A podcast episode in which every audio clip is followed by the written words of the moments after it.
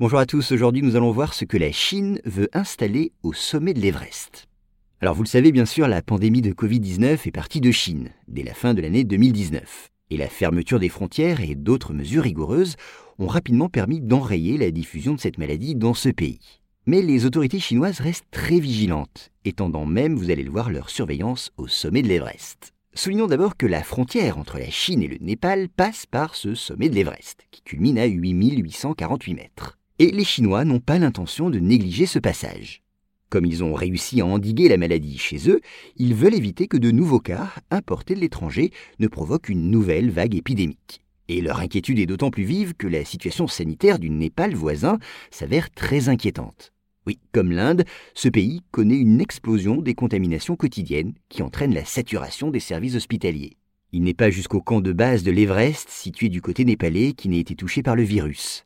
Il a fallu en effet évacuer de ce site, perché à plus de 5000 mètres d'altitude, 30 personnes touchées par la maladie. Ainsi, c'est en raison de cette situation sanitaire très préoccupante que les autorités chinoises ne veulent laisser aucun point de la frontière sans surveillance. Et ce n'est pas parce que l'Everest représente la frontière la plus élevée du monde qu'il faut la négliger. Aussi, les Chinois ont-ils l'intention d'y faire installer une ligne de démarcation. Dès lors, des guides de haute montagne devraient être chargés de ce travail délicat. Mais les autorités n'ont pas donné plus de détails sur la forme que prendrait cette séparation, ni sur la manière dont elle serait mise en place. Cependant, d'ores et déjà, les Népalais ont exprimé leur scepticisme à l'annonce de cette mesure. Ils rappellent que le sommet de l'Everest est très étroit et que seuls quelques alpinistes peuvent s'y regrouper. Dans ces conditions, ils ne voient pas comment il serait possible d'ériger dans ce lieu une ligne de démarcation entre les deux pays.